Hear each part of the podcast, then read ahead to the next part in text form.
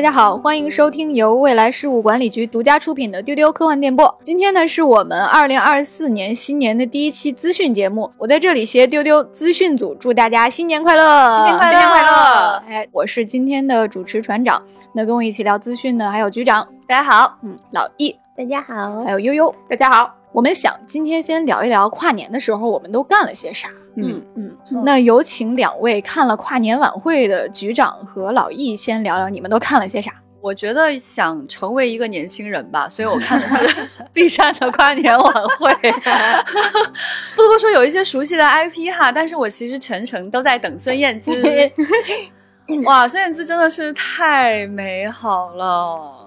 我非常期待他在新的一年可以开演唱会，我还从来没有看过他的演唱会。孙燕姿可能是我从大学时期到现在都最喜欢的歌手之一吧，至少是。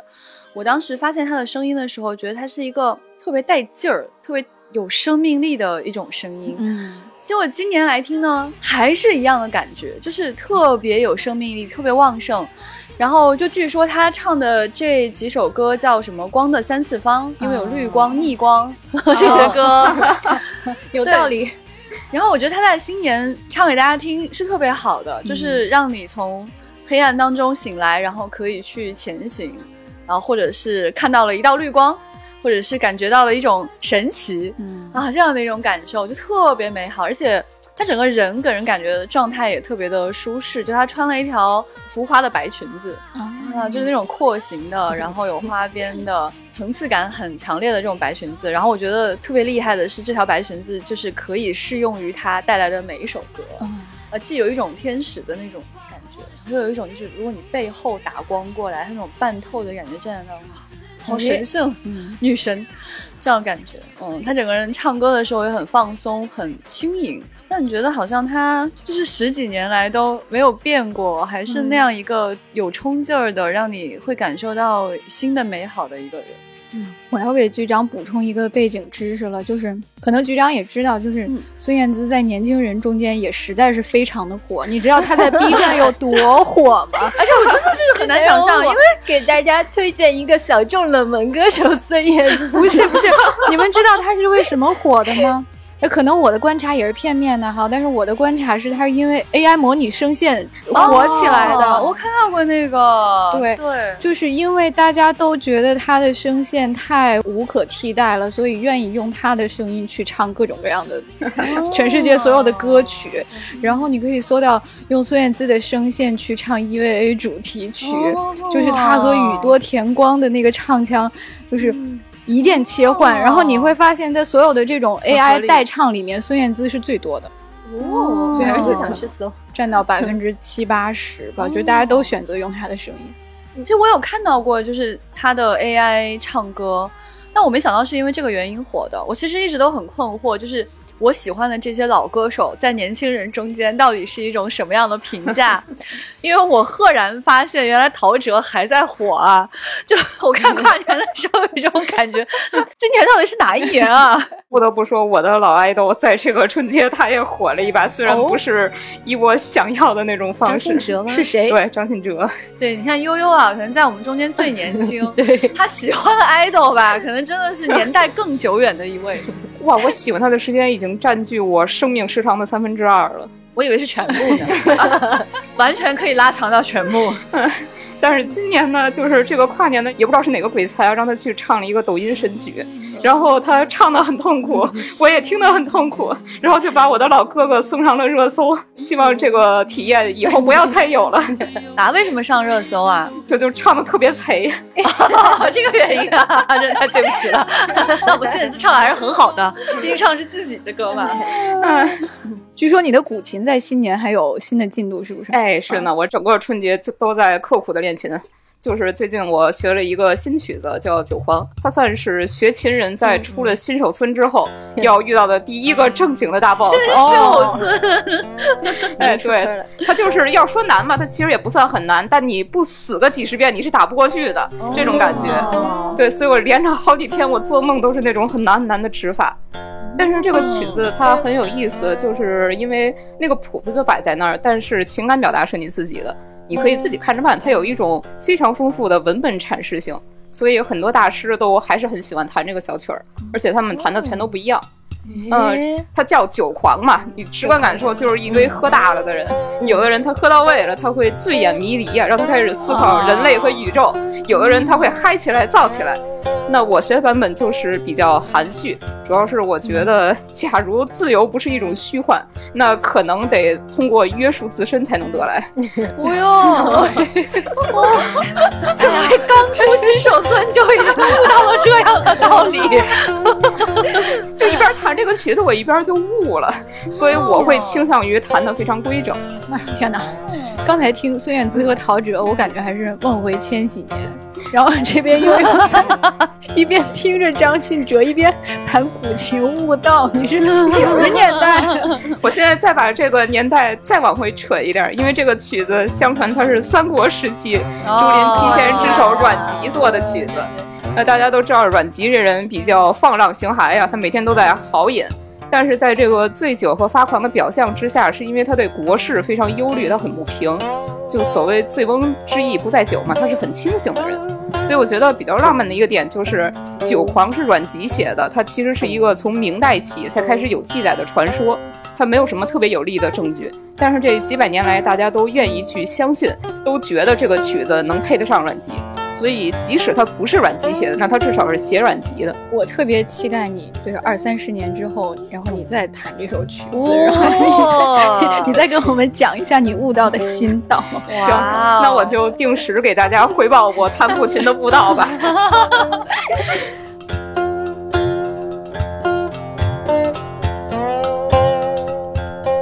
老易是不是我们中间唯一出门的人？过年出门的呀？嗯，对对对。本来我想去长白山雪场滑雪的，但是我到了延边才发现，需要进长白山景区，你要提前一周预约，而且现在是雪乡旺季嘛，甚至你得提前大半个月才能预约上。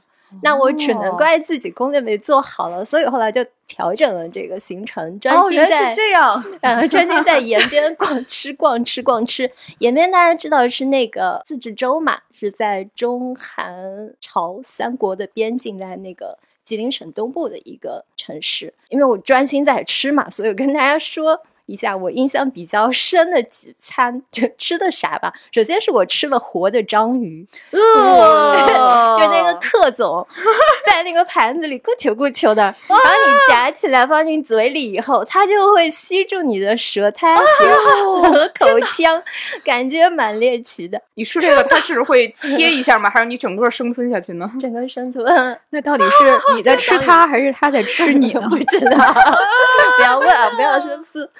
呃，不是啊，你们有没有想过一个问题？现在坐我面前的老易还是老易吧？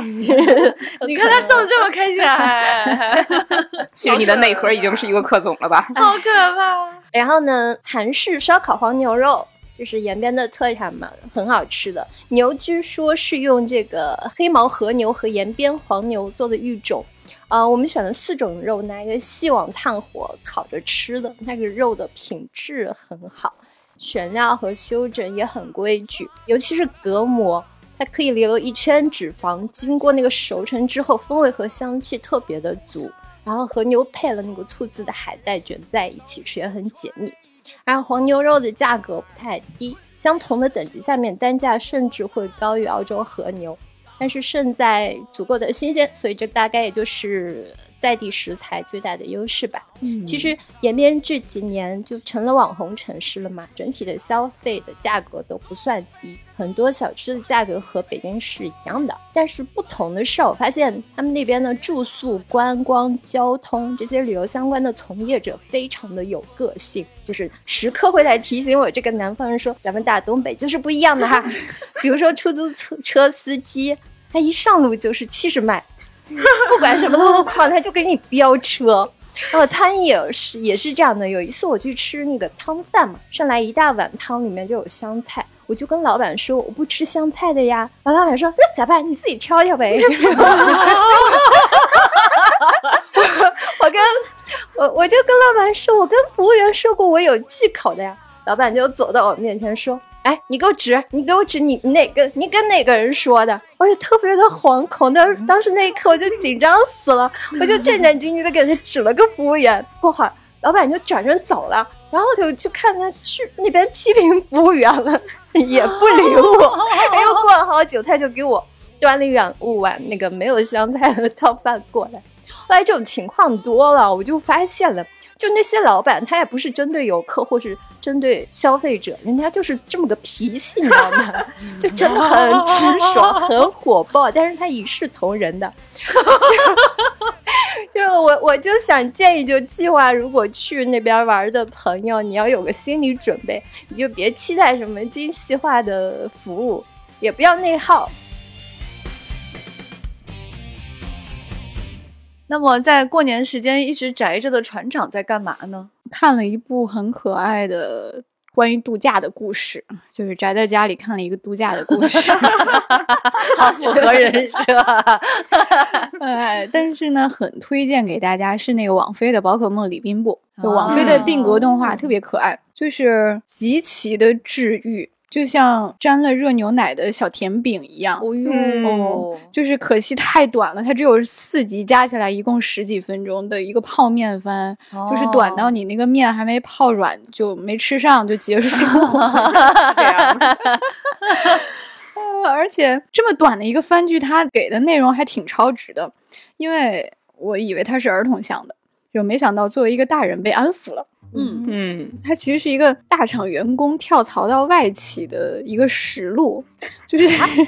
就这个女主角是一个非常卷的日企的员工，然后她就跳槽到了宝可梦度假村去当接待员，嗯，然后呢就被那个地方的人性化管理和轻松氛围弄得不知所措。我我觉得这个大部分东方人、中国人、日本人去美国上班，也许都是这种感觉。对，就是他的上司不让他加班，不让他卷啊，上班的第一天就是放假，就让他在这个度假村里面随便逛逛，然后。他就坐立不安，他不知道他 是不是在考验自己。他半夜爬起来开始写 PPT，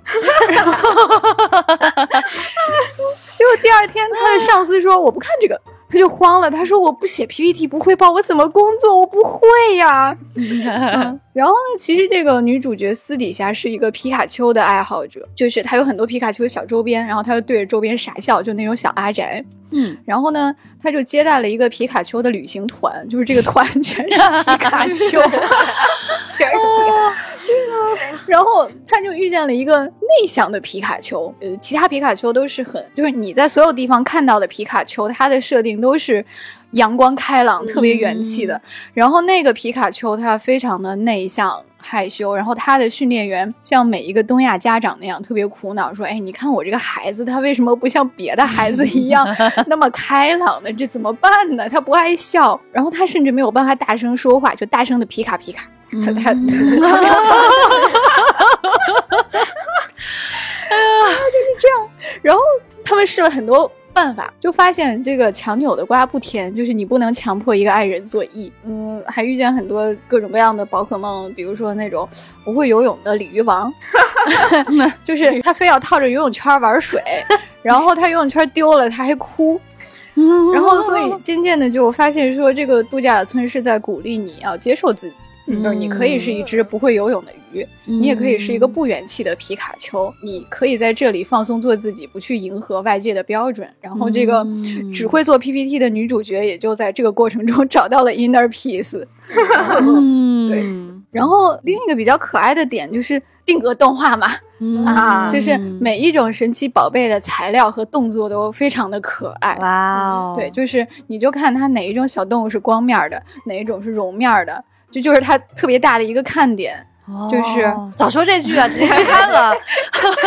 色调也很明媚，很可爱。然后就是里面那个绒面的小动物都是毛毡的。哦，然后有很多可爱的微缩的小物件，就是反正手工爱好者看这个片儿也会很开心。嗯，所以你看，它作为一个十几分钟的泡面番，就已经特别超值了。嗯，然后我还看到很多宝可梦的老粉丝说，这个是他们就粉这个 IP 这么多年看过的最好的一个作品。哇哦，这样 这很厉害，是真，这评价太高了。对，因为我就是一个宝可梦的忠实玩家，然后我在里边看到很多那个游戏里边会有的一些机制，就像刚才船长说的，他鼓励每一个宝可梦做自己嘛。他其实还有一个小设置，就说这宝可梦它在做自己的时候，它会挥发出自己最巨大的能量，它会得到一个很好的结局。就像刚才那个不会游泳的鲤鱼王，其实鲤鱼王在宝可梦系列当中基本上是最废的一个宝可梦，就是它只会撞击。但是如果 你将它磨练出来，把它升级之后，它会变成一个非常非常强大的暴鲤龙。对，所以最后那一条鲤鱼王它就进化了，它进化成暴鲤龙之后，它就不再需要那个游泳圈了。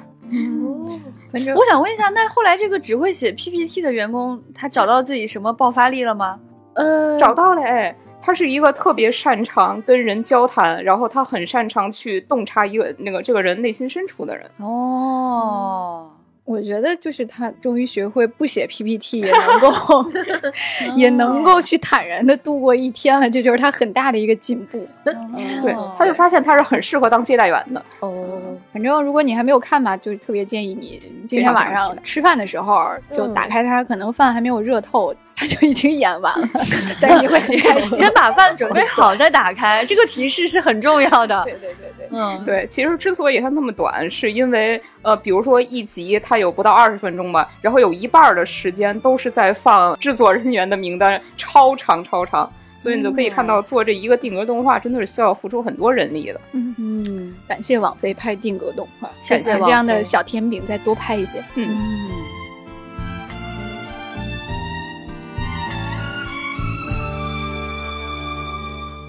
好，那接下来就是今天的资讯环节了。那最近呢，二零二四年的金球奖已经全部的颁发完毕。奥本海默斩获了五个奖项，继承之战斩获四奖。你想活出怎样的人生获得了最佳动画片奖项。可怜的东西和芭比各获两奖。今年金球奖的获奖作品，各位有哪些推荐呢？我看了一下，我看过其中的《熊家餐厅》，还有《继承之战》。《继承之战》他应该是第三年拿奖了吧？因为我记得第二季、第三季他都获过奖的。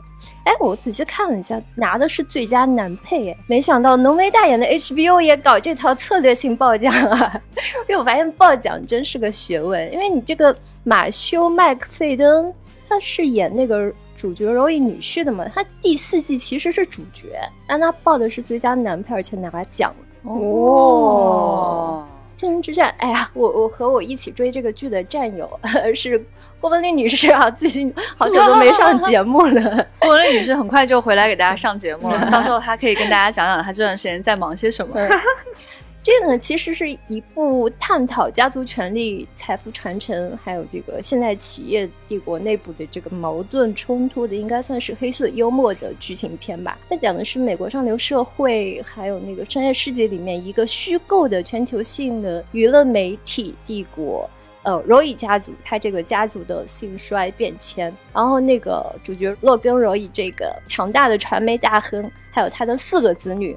都各自在为了争夺家产、控制权而不择手段，然后每个角色都在这个过程中挖掘出了自己最深处的这个欲望和弱点。简单的来说，《继承之战》就是用了四季剧情来证明这个传媒帝国。一个合格的继承人都选不出来，天哪，这太符合老易的介绍了，真是这么个故事啊！啊这个剧非常 HBO，就是它有广度、有深度、有精巧的剧本、有尖锐犀利的台词、有精湛的表演。很多朋友的评价都是当代的沙翁剧吧。就是会有人主观上可能不喜欢、不感兴趣，但是客观评价上就你能很难说它哪不好，所以它得奖也算实至名归吧。哇哦！其实我觉得它里面每个人我都好讨厌啊，这样子啊，嗯，好劝退啊，你这个推荐 喜欢它里面的角色嘛。但是每一季就是尤其那后半段，你就觉得他给你特别哇哦的那种高潮和转折，就是让你看着看着就欲罢不能，一定要追下去。嗯，这个剧吧，期待郭文丽跟我一起有机会可以再展开聊聊哈，还挺有意思的。然后呢，我还看了一个《熊家餐厅》，你知道吗？本来以为它是个冰火番外，《熊家餐厅》《狼家旅馆》什么 什么东西？沃尔蒙家开的餐厅，啊，一门中月开开餐厅不是很合理吗？然后打开，没想到真的是一个讲餐厅经营的剧。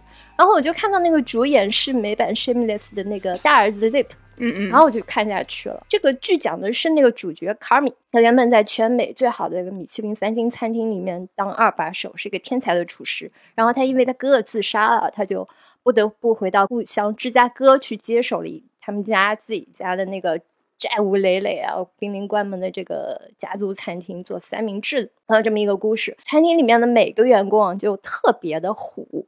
就跟定时炸弹一样，就本身就有抑郁症的这个卡米，他除了要努力的扭转这个经营状况以外，还要维持这整个厨房里面的一个生态平衡。然后呢，这个剧的视听语言就非常的有实验性，绝大部分都在用那种近景或者特写拍这个苍蝇馆子后厨的这个案板灶台，没有逼仄的空间，快速的剪辑。听不清角色台词的各种那种多轨的那个重叠的声音，还有那种窒息感，就很像《瞬息全宇宙》的第一幕，你们能想象到吧？但是又没有那么大的信息量，所以他就是一直在 push 那个观众的情绪，给你加压、加压、加压。它也不像那种 Gordon Ramsay 的那些厨房综艺，就是你其实可以抽离出来，就看看 drama，看看 Gordon 怎么给后厨甩脸子。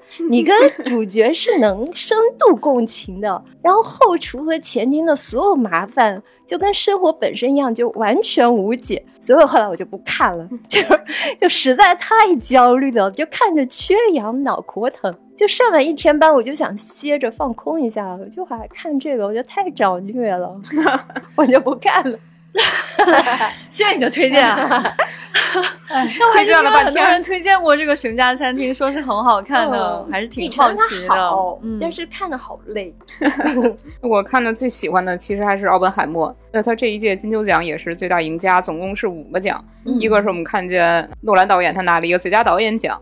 然后还有配乐是路德维希·格兰森拿了最佳配乐奖，然后并且他还是剧情类的最佳电影。基里安·墨菲他拿了一个最佳男主角，并且小罗伯特·唐尼他拿了一个是最佳男配奖。这里边我确实最推崇的就是唐尼的演绎，因为他演的这个角色就很复杂，是那个原子能的委员会主席，叫刘易斯·斯特劳斯。这个角色就是你以为他跟奥本海默是朋友嘛？但是演到一半才揭露他其实是那个大 boss，他在幕后操纵，想毁掉奥本海默的声誉，就想彻底去扳倒他。那他恨奥本海默的一个导火索，就是有一次奥本海默调侃他是一个卖鞋的商人出身，而且去当众嘲讽他的政策。还有一次是奥本海默他在跟爱因斯坦谈话。那谈完之后，斯特劳斯就过来说想打个招呼嘛，结果爱因斯坦把他给无视掉了。他就觉得说刚才奥本海默肯定是说了自己的坏话了，这个怨恨的种子就在心里种下了。那最后片尾才揭示，其实人家两个顶尖的天才啊，他们在讨论核弹对于人和世界的这个命运的影响。那这斯特劳斯他在旁边琢磨说，他们是不是在说我坏话？我就觉得挺无语的。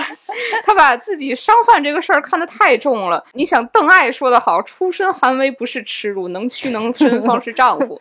那刘皇叔还是卖鞋的呢。所以说不读《三国演义》能行吗？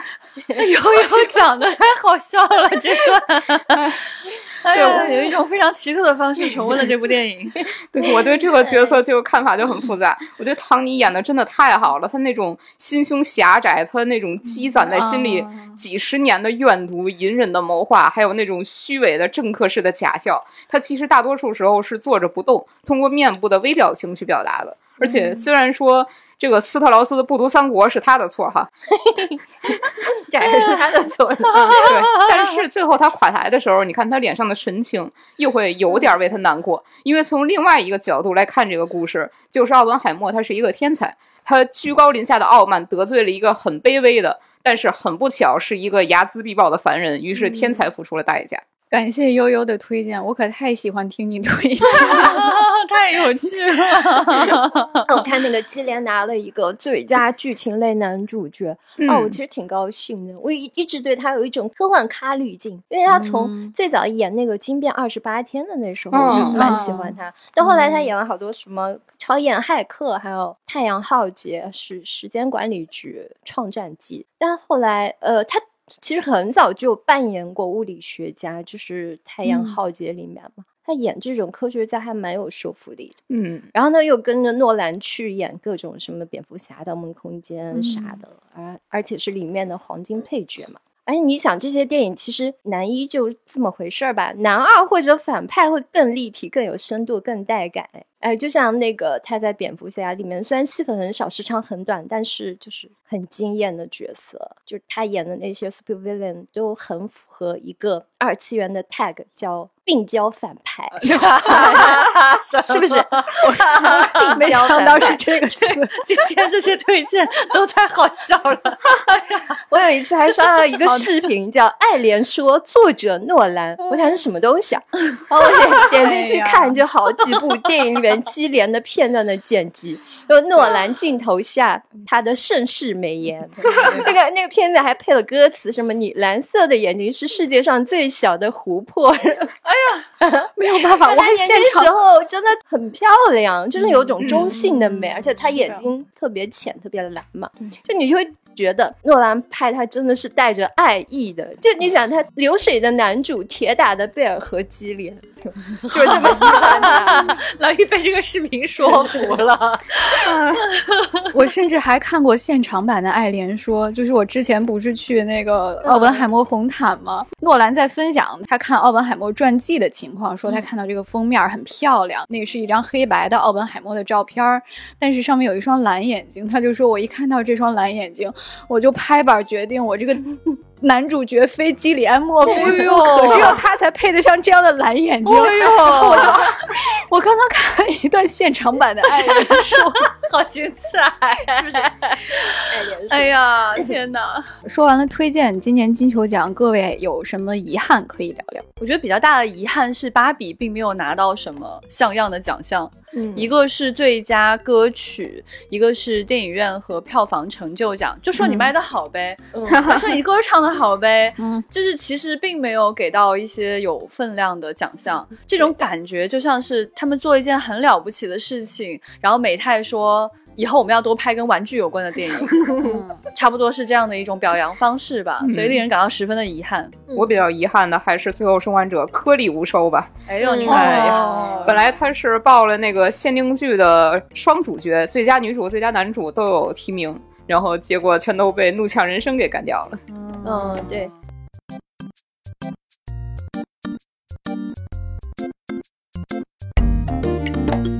说完这个稍有遗憾的金球奖，我们来看一个喜事儿，真的是喜报啊！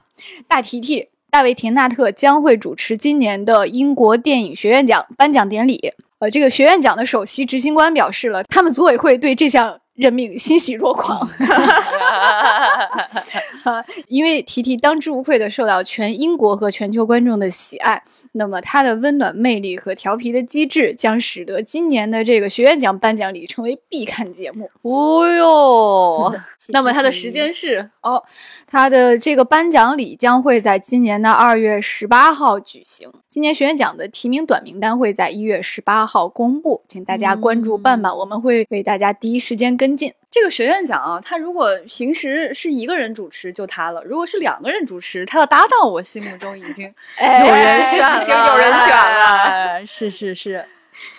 哎呀，你想想对吧？Angel，你觉得呢？哎呀，好快乐，对，开心。说到这个开心啊，其实还是有点难过。嗯啊，怎么说呢？就是今年跨年的时候，我认真的观看了《神秘博士》六十周年的第三集和圣诞特辑。哎呀，就是说呀，咱就是说呀。他就是说呀，其实吧，是没有人会苛求一个圣诞特辑的故事有什么深度，他一向就是高兴团圆就完事儿了。但是吧，我觉得这个圣诞特辑它整个故事结构出了问题，就是拍的比较凌乱啊。那他作为一个新博士和新动漫的亮相制作拍成这样，还是有一点遗憾。对，就是因为本身我们看到提提回归嘛，当时一直觉得米奇的白手套、铁手腕还是可以用一下的嘛。哎呀，用金钱的力量把我喜欢的演员叫回来。对吧？还有 Donna，对吧？还有编剧，对吧？那大家就会说，哇，这真的是一件很棒的事情。但是做成这样的一个结果，你就一种大家知道那个表情包吧？就嗯嗯嗯，心情大概是这样。哇，我要看第一集，看完第一集之后，第二集应该会更好吧？看完第二集之后，我还敢不敢看第三集呢？搓手啊！看完第三集之后，你发现，哎，舒提提也出现了。你觉得舒提提这个角色，哎，还挺可爱的。那我看一下圣诞特辑吧。看完圣诞特辑就，嗯。那就 祝你们圣诞快乐吧！大概是这样一种感觉吧。对我，我希望有一天我可以能够把我的心情组织出来跟大家说说啊。对。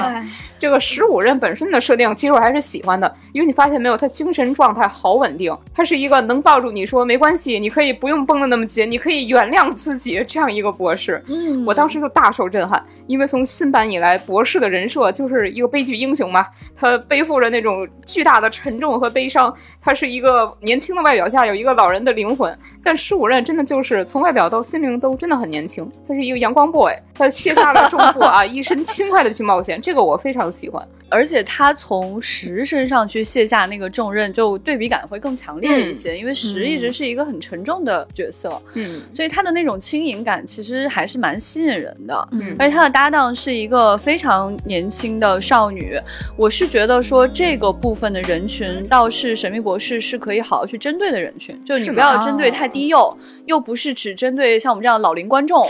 对悠悠虽然很年轻，但他的灵魂是老 龄观众，所以呢，他应该去主打那些年轻观众。这个年轻观众是十几岁的孩子，青少年。对对对，这个年龄层，我觉得是这个组合比较容易切中的人群。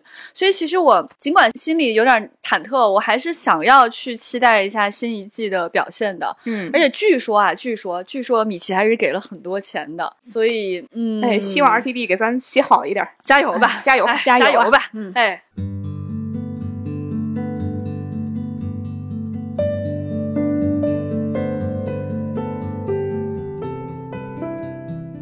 下一个事儿啊，也是我们很期待的一个电视剧，就是《大使传》，这是腾讯版《三体》电视剧的衍生剧。《三体》大使已经备案了，会在今年九月开拍。那这个剧情呢，会补全原著中大使在冬眠之前的行动空白，然后你会看到大使和汪淼再次联手对抗一个啊破坏人类团结的神秘组织，会是什么呢？好期待哟！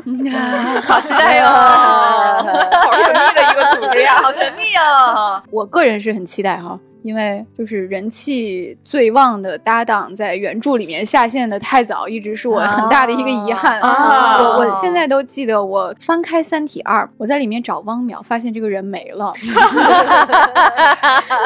大刘像没有写过这个人一样。太好笑！大使醒了之后，就生命中从来没有认识过这个人一样。我觉得这个作者他好绝情啊，好绝情，就是。哎呀，真好笑！第一部塑造这么好的一个角色就没了。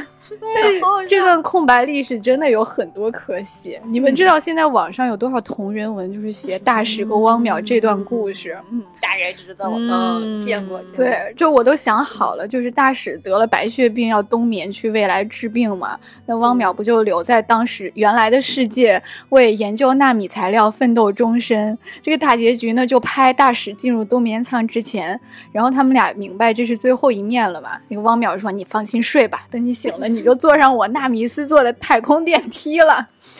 哎呀，腾讯剧版《三体》啊，这味儿好臭啊！天气老师，你们听见了吗？时空的爱恋，我其中一方还 得了白血病。啊，天哪！这。啊，脑袋嗡嗡的。现在我们四个人坐在这里，每一个人都在揪头发。我的老天爷啊！但是呢，连大刘都夸于和伟老师演的好，也也给了衍生剧一些信心吧。反正就是于于和伟老师，您加油啊！加油啊！对对对，说实在的，我还蛮期待网飞版本的，因为今年网飞的版本就会上了。我也蛮好奇，就是这个版本会不会很好看，以及说基于它的各种衍生，嗯嗯，应该也会蛮有意思的。我还记得那阵儿我们在说，就是《三体》在日本火了之后，大家也幻想了很多日本演员来演这个。我感觉这个我也想看。哎，你想想看啊，就是日本帅大叔警察版的大使和汪淼，我觉得也可以吧。嗯，好像也是一种可以演绎的方向。将来换成女警也可以。哦，哎哎哎，嗯，有点意思哈。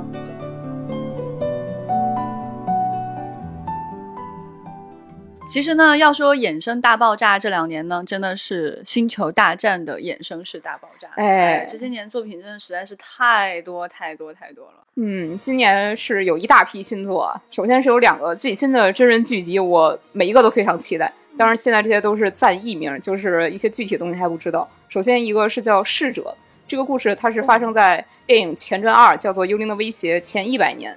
这个时代叫做至高共和国时代，这是一个此前星战银幕上的作品从来没有展现过的时代。它是讲一个学徒跟他的一个师傅共同调查一系列罪行。这个片子据说拍的非常的黑暗和成人化，它有明显的黑泽明的气质，而且疑似还受了邵氏兄弟的影响，就是他的那个打斗的编排，我特别感兴趣。嗯，这个卡斯也特别有意思啊，就全是老熟人。首先，男主角是李正宰，就是《鱿鱼游戏》的男主。他会饰演那个绝地的师傅，然后小学徒他是阿曼德拉斯坦伯格演的，他就是《饥饿游戏》里边那个黑人小妹妹露。然后另外其他的卡斯还有《金刚狼》里的小狼女，然后有《全游》里的托曼大帝，而且还有非常震惊的凯莉安妮莫斯，《黑客帝国》的女主。哦，就所有这些卡斯堆在一块儿，我觉得你去看这个剧的理由已经成立了。哦，我竟然被安利到了。是呢。嗯，另外还有一个就是骨干船员，这个故事时间线大概和《曼达洛人》是一样的，它是讲述一群迷失的孩子在银河系当中去找回家的路。这个剧是裘德勒主演，对他可能演的是一个率领这些孩子的绝地大师，所以又是一个银河系带娃爹。嗯，为什么叫骨干船员？不知道呢，这些就是暂时这么译的。嗯，我听到这个名字就开始笑，《星际迷航》只能拍下 层 舰员。是的，是的，是的，你看看人家《星际迷航》开始拍下层舰员了，人家《星球大战》拍骨干船员，人请的还是裘德洛，你看看这差距。哎。所以这就能看出来，就什么叫米奇之选。我希望神秘博士也能更好的活下去吧。这两个剧集的故事和人物啊，甚至连那个逝者的时间线都是全新的，所以我觉得暂时是不用担心观看门槛的问题了。就大家可以尝试用这些新剧集去入坑。我觉得这是他们的目的。其实你看，博士他也想采用这样的方式，就是我跟前面做一定的切割，是呢，然后我引入新的气氛。新的故事，然后让你感觉到说，其实你从这里入坑是完全 OK 的，不然的话，你背负这么沉重的历史，很多人都是不愿意去入坑了。是的，是的。还有一个新游戏很好笑，它叫 Outlaws，我们自己翻译成法外狂徒。嗯，对，它是一个育碧制作的星战开放世界动作冒险游戏。就这些词儿放一块儿，我大脑 CPU 都干烧了。没想到有一天育碧开始做星战了。这个时间线它是在电影的正传二和和三之间，就是帝国统治的那个最黑暗的时代。而且这一次我们要扮演的主人公是一个女性，呃，你要和同伴去混迹黑暗为生存而战。我觉得这几年星战电影虽然是拉了，但是真正波澜壮阔的史诗还有星战游戏撑着。所以这个法外狂徒出了之后，我自己就会直接无脑入。另外还有俩动画，一个是《异能小队》第三季，还有《绝地传奇》的第二季，这两个口碑都非常不错。但是比较遗憾的就是安多第二季至少得等到明年了，主要还是那个去年罢工的时候进度拖得太久了。另外还会有一系列的正史的漫画和小说出版，所以二零二四年对我们星战迷来说会是究极巨大丰收的一年。哎呦，恭喜你！我们期待未来三体也会有这样的版图。说到迪士尼，最近有两个大 IP。它的版权进入了公有领域，一个是迪士尼的原始米老鼠形象，就是大家会在迪士尼门口。入园的时候看到的那个汽船，就是开汽船的米奇形象，嗯啊，也在动画片开头的那个、那个、那个黑白的片头，这个形象在今年的第一天版权到期进入了公共领域，然后我们就立刻看到了两部以这个米老鼠形象为主角的两个恐怖片，呃，立刻就官宣了。米奇版权到期的这个事情，算是今年开年一个跨领域的大事件了，也可以算是一个版权法的经典案例吧。可以简单的概括为美国的。版权法背后是有达斯米奇的操控的，嗯，就大家刚才船长介绍这个威利号汽船，它是一九二八年的作品嘛？那会儿美国的版权法是规定，一个已发表的作品，它的版权最长保护期限是发表后的五十六年，到期之后就进入公有领域。也就是说，它本来一九八四年就要到期了。那七十年代末的时候，迪士尼的法务部就开始坐不住了，于是他们去游说国会。具体怎么游说的啊？你就别问，反正达斯米奇你懂的。总之，他最终成功的修改了版权法，就把这个。保护期延长到了作品发表之后的七十五年，嗯，那米奇就续命到了二零零三年，嗯，那时间来到了九十年代末的时候，迪士尼又坐不住了，因为高飞和唐老鸭也要到期了，于是他们就一通跟之前一样的操作，又把保护期给延长到了九十五年，这样就来到了我们现在的时间线。那二零二三年过去了，这会儿彻底到期了，再过三五年吧，那个出版的高飞唐老鸭都会进入公有领域了。所以这几年迪士尼的法务部应该会非常的焦头烂额，天天在国会里蹲着，到处正在公关。嗯，对。而且这几年迪士尼的两个主要操作啊，一个是修改版权法，另外一个就是不停的迭代米老鼠的新形象。嗯，像一九二八年这米奇，它跟现在的有很多的差异，比如说它是一个黑白色的，然后它没有米奇的手套，他的脸型和眼睛都不一样。所以，比如说啊，你现在想画一幅米奇的画去卖，你一定得确保画的是一九二八年的这个形象。你要给他戴上了手套或者穿上了红衣服，那个迪士尼的法务部是要重拳出击的。嗯，而且记得另外要避开迪士尼的那一堆商标，你还不能让人误以为这个东西是迪士尼生产的。所以，就冲着这个麻烦劲儿，我都觉得还是算了算了。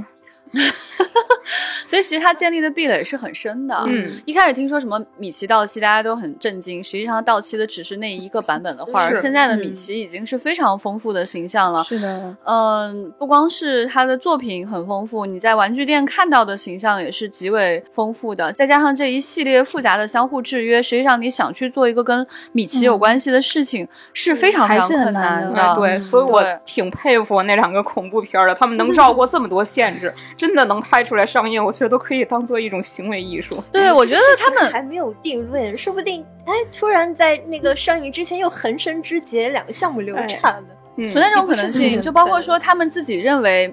能够避开这些问题，但是米奇不这么认为。对，这都是有可能。那确实很令人期待。我其实一直以为，就是有一些人会卯着劲儿在这一天去宣布一些事情，所以或者干些坏事情。但我发现只有两个水平不咋地的恐怖片出现，我就有点失望。我感觉人民的创造力还不行啊。我就很想看看，就大家是准备怎么搞这个米奇，所以我觉得这件事情是非常值得关注的。嗯，我们可以看看接下来有可能出现哪些跟米奇相关的事件、创作，还有法律诉讼吧。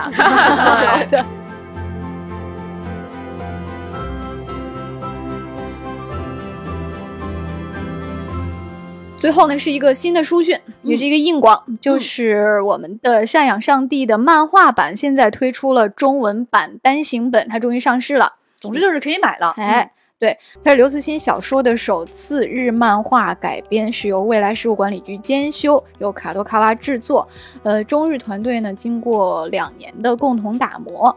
最开始呢是在这个线上连载，然后在日本也出了日语的单行本，现在呢是由日语引进回国内，呃，大家终于可以买到实体书了。你现在在各大电商平台都可以搜到这本书，下单呢还送特别好看的手账本和收藏插画海报。它的作者是日本的一位新人漫画家，叫做横山寻。然后在连载期间呢，还是收获了不少好评，大家都觉得这个画风还意外的蛮适合大刘的。这边有人说，我觉得画风蛮好的，有点像来自深渊。也有人说，要是有人把《三体》全部用这个画风画出来，并且也画成这个质量和完成度，那就好了。也有人说，这个组合感觉很离谱，但是 看了看又觉得风格特别喜欢。嗯，还有人说这篇真的很适合日本，应该在日本观众里面引起了很大的共鸣吧。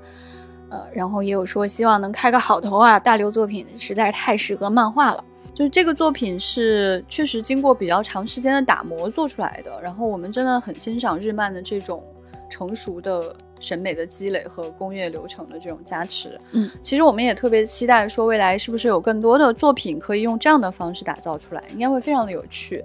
而且我觉得特别开心的一点是，就看到日本和中国的读者都很接受说用一开始有点意外的画风来画这个，对对，大家接受度很高，还挺。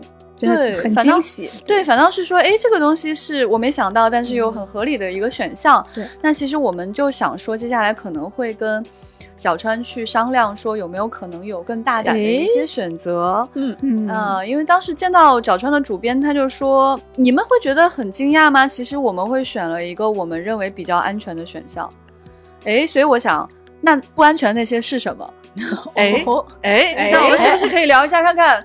对，所以接下来我其实蛮期待角川会给我们带来什么样的惊喜的。嗯嗯，大家也可以去回听我们介绍这个书的制作幕后的那一期丢丢啊，你在列表里面搜“赡养上帝”就可以找到了。嗯。以上呢就是今天全部的资讯节目。接下来我们看大家在不同的平台都说了些什么。哇，我好喜欢那个第三百七十七期，就是泉州神仙快乐游，油条蘸面线糊在我嘴里放烟花这一期，为什么呢？整整整一期都非常好吃。而且我也很喜欢闽南的民俗，就我看见 B 站上有一个朋友，他叫司马装傻，他就是一个泉州本地人。这个名字。嗯，他就是说，泉州是没有兵马俑或者秦始皇陵那一类壮阔的景观，但有一种异于内地的浓郁的生活气息和文化氛围。那这种生活气息就像闽南的建筑一样，热烈的、鲜明的、向死而生的。那这种文化氛围既是古老的，又是新鲜的；既是开放的，又是封闭的。他说，他对故乡的生活经常生出一种科幻感，觉得这里处处不似中国，但是又处处都是中国。哇，我觉得这一段深深的把我打动，我非常想去泉州看一看。嗯，在喜马拉雅上，资质熊说，嗯，被安利到泉州了。虽然一直觉得是个挺美的地方，但没想到有那么多的神奇之处。啊，他说之前自己最关于泉州印象最深的是有游戏《大航海时代二》里面，说 泉州能买到青龙偃月刀和猫。这我真是被你安利到了《大航海时代二》呢，太神奇了！而且全世界只有泉州有猫卖，于是从小就觉得泉州好特别。啊，好有趣！也是在小宇宙上，导诊说他觉得最好吃的蘸油条是他们武夷山上学的时候经常吃的一种锅边糊。因为小摊儿很便宜，所以也没有像福州锅边那种加很多海鲜、虾米、芹菜什么的就很鲜了，而且可以加很香的剁椒酱。他就说他每天都唇齿留香的去上学。哇！因为我没有多少这种去上学的时候在路边就能吃到好吃的经验，又是在我心灵上重重的一击。北京人，老易，在你刚刚重重一击之后，他又给你重重一击，行吧？迟早，迟早有一天，我要去泉州吃这个米线蘸面糊。可以，可以，可以，可以，可以。在第三百七十八期我们的圣诞特辑，橘子酱大师帕丁顿为何让小岛秀夫和英国女王和丢丢都着迷？这一期有丢丢啊，真的好多人留言这一期，还有盖了好几层楼的留言。喜马拉雅上旷世恒景写盖了两层楼，啊，第一层楼是说又是充满温暖与感动的一期，之后要补上两部帕丁顿熊，有机会还要去吃局长推荐的橘子酱三明治，可惜我的小冰箱里只有山楂酱和橙子酱。哎呀，我发现大家这个回应主要是在吃方面，是的，是的，对对对。然后他真的去看了两部，然后他又接着上一条评论说，给我们汇报，谢谢你啊。圣诞节和平安夜两天分别看了《帕丁顿熊》一和二，发现这个演员《古宅老友记》里面也有丢丢讲过的影视 IP，在不知不觉中慢慢形成了自己的宇宙。哦，丢丢宇宙是吗？对他也有出演旺卡，旺卡也是我们讲过的。嗯，有人盛赞你们，说他一定会去看这部电影。节目太感人了，充满人文精神和知识精英的责任感，有你们未来就有希望。谢谢谢谢谢谢你，哎呀，好有关高度的一个夸赞呢。对，就很多人说很想去看巴丁顿熊，然后有一部分人说很想去吃橘子酱，我就发现大家重点只是很落在吃的方面。就像刚才我们讲泉州，其实我们也讲文大的艺术啊，讲蔡国强的烟花啊，然后大家就说：“ 哎呀，我要吃面线糊啊！”嗯，你看这一期冬天过冬神器研讨会这一期，大家也还是在说吃的呢。哎这一期我听得很认真啊，我觉得很有意思。第三百七十九期南北过冬神器研讨会，大棉、二棉和踢脚线。我听完这期之后，我回去就买了那个船长说的那种叫什么巴拉法克巴巴拉克拉巴拉什么。巴拉巴拉克拉帽，对对对对对，就是就是连肩帽，对对对，就是脖子可以护住，有个围巾的那样的一个帽子。我觉得哇，戴上之后就会特别有冬天的感觉。在喜马拉雅上面，林家梵音说，听到三十五分钟，忍不住要来说一下，本期节目讨论缺少了长江流域的代表，那是不完整的。老易连连点，只有我来在 Q 你呢。嗯，我觉得比较好笑的一点是，其实。老易作为长江流域的代表，这个冬天去了东北 非常冷的地方，我们都不敢去的。我们不敢去，因为我想想，我要去东北的话，我想我得穿什么大棉裤、二棉裤的，怎么办呢？就我问老易冷不冷，你说嗯，还好，吉林真的不冷，和 北京温度差不多。嗯嗯，那纬度比较低嘛。是南方人还是不怕冷。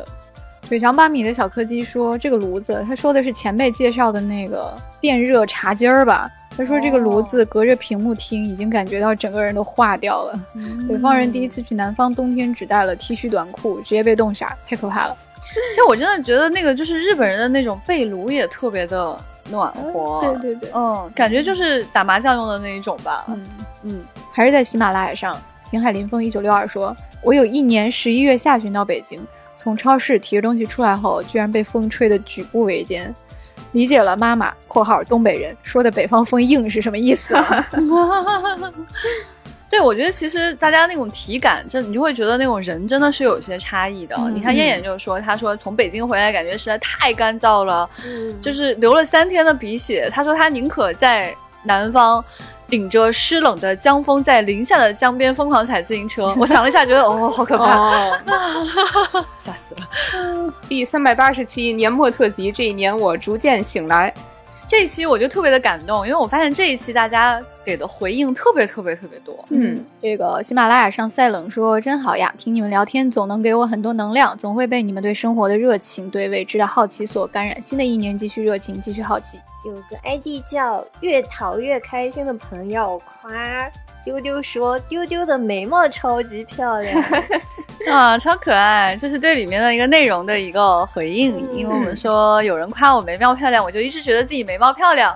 我还看到很多人留言说，就是丢丢让我感到很快乐，我觉得这个是我们存在的意义吧。嗯，然后因为到了年末嘛，所以就有朋友说今年听丢丢听了两百个小时，也有人说就是来回来去听了很多播客，发现自己听丢丢的时间还是最长的，就特别的感动。喜马拉雅上自志雄说，未来局是一群很认真的人，很认真的去喜欢，而且还要去研究为什么喜欢，怎样更好的喜欢，安、呃，怎样去安利给其他人。这个总结很到位嘛。嗯而且认真的活着，去研究该怎样活着，怎样更好的活着，然后安利给我们。呃，感觉他把我们升华到了韩松老师的高度。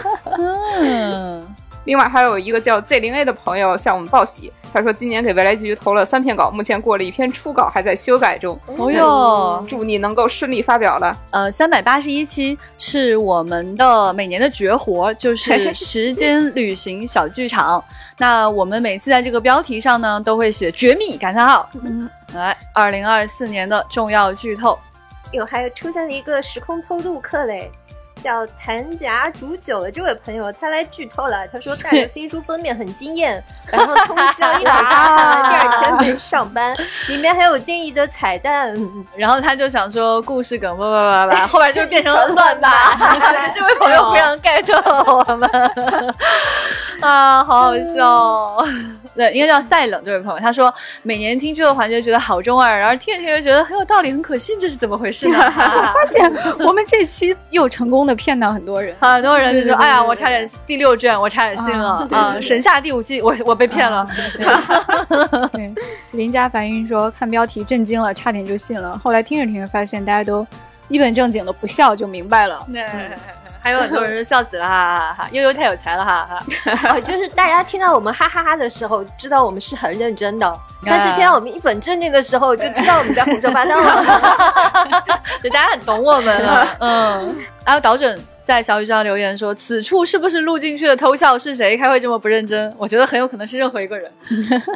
哎，真的，我觉得录这个的过程真的很难憋住，实在过于好笑了。第三百八十二期《拾荒者统治》离神作还差什么？我们的一些赞美和遗憾啊，也收获了好多留言。自制熊说：“别说，丢丢探员的造型还真是很适合 拾荒者星球上的生物圈，就像从那儿逃出来的。我觉得，哎，好像很有，道理、哦。那天我们录制的时候就发现了这个事情，嗯我们环顾了一周我们录音棚里的这些贴画们，啊发现哦，原来是这样的是事呢，呢这是我们吧 嗯，嗯，小宇宙上一大力说几乎没怎么看过科幻，最近只看了阿西莫夫和呼吸，但是和主播有同感。啊，觉得拾荒者这个更像盖亚甲说的一个星球里的圣物图鉴，而不是撼动人心的故事，现在看来内核有一些单薄。嗯，小婉陈清悟说，这部剧给他最大的感受是，人没有办法描述自己没见过的东西，但见过的东西可以有千万种组合，组合成一个新世界。非常喜欢看里边奇形怪状的生物。六冬鱼的留言很好笑。他在评论一个剧情，他说：“我理解胖头鱼和真菌都是星球的一部分，类似植物界和动物界不同发展方向，就看谁做大做强，做大做强。”最近这段时间留言真的是非常非常非常的多，感谢大家给我们的留言，也欢迎大家继续在各个平台上给我们留言呢。哎，也欢迎大家加我们的群 F A 零五零四，加我们接待员，告诉他丢丢就可以进群啦。啊，我们现在已经有三个群了。嗯。以上就是本期节目全部内容，再次祝大家新年快乐，新年快乐，嗯，拜拜，拜拜。